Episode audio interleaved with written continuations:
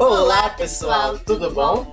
Sejam bem-vindos ao nosso podcast. Aqui você vai encontrar os assuntos mais brasileiros do mundo dos streamers. Desde fatos históricos até as coisas mais banais do nosso Brasil. Vamos lá?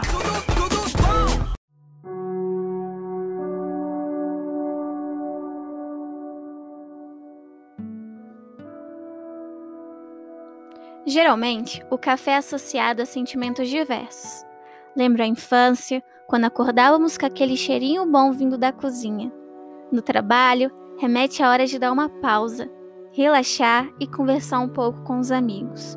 O mesmo serve de estímulo para enfrentar um dia com muitas atividades. O ritual do café faz parte da simpatia do povo brasileiro. Em todo lugar que você entrar, em qualquer reunião, logo as falas serão brevemente interrompidas para uma pergunta. Você aceita um cafezinho? Dali para frente, a recepção é mais adocicada e a conversa mais prazerosa e animada. Você já deve ter percebido ou escutado que o consumo de café é muito popular no Brasil. Não é por acaso que nos referimos ao café da manhã ou ao café da tarde. Mas você já se perguntou alguma vez como foi a origem consumo e da produção do café no Brasil? Então, a origem do café no Brasil encontra-se no século XVIII. As primeiras mudas de café foram plantadas ainda pelos idos de 1720, no estado do Pará. A pessoa que teria trazido as primeiras sementes do café para o Brasil foi Francisco de Melo Palheta, após a viagem à Guiana Francesa.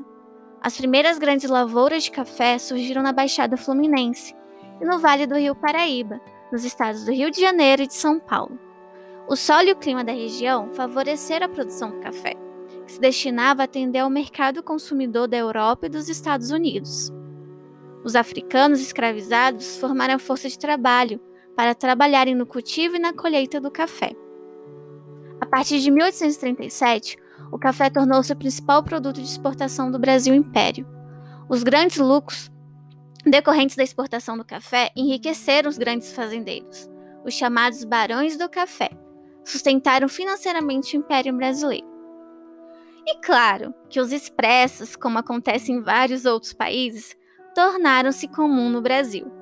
Mas existe um café que ainda é feito à moda antiga, dos tempos em que o grão era o principal produto de exportação da economia brasileira, lá no século XIX.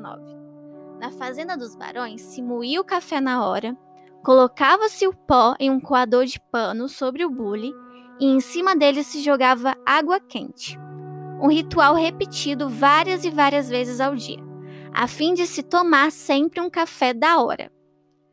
Esse ritual de coar o café ainda existe nas padarias, lanchonetes das cidades brasileiras e até mesmo na casa de algumas famílias brasileiras. Esse cafezinho, hum, você tem que experimentar. Já começa pelo cheiro, que envolve e aguça o desejo antes mesmo de prová-lo. Além de delicioso, é mais fraco que o expresso e por isso agride menos ao paladar. No Rio de Janeiro, você precisa pedir um cafezinho carioca, que é para não confundir o barista e acabar tomando um tradicional expresso. Agora, se vai degustar essa delícia e ritualística bebida brasileira, aproveite os tradicionais acompanhamentos de cada região. Por exemplo, em São Paulo, peça média, um cafezinho misturado ao leite, mais um pão na chapa. Em Belo Horizonte, o cafezinho é companhia para os famosos pães de queijo, que nenhum outro lugar do país tem igual. Mas se você for a Salvador, o seu cafezinho será acompanhado de uma deliciosa tapioca, doce ou salgada, mas crocante feito biscoito. Nada como experimentar o Brasil por meio de seus sabores. E aí, você é um ou uma amante do café? Qual a sua opinião sobre o café brasileiro? Vocês podem comentar nas nossas redes sociais e arroba Tudo Bom Português no Instagram.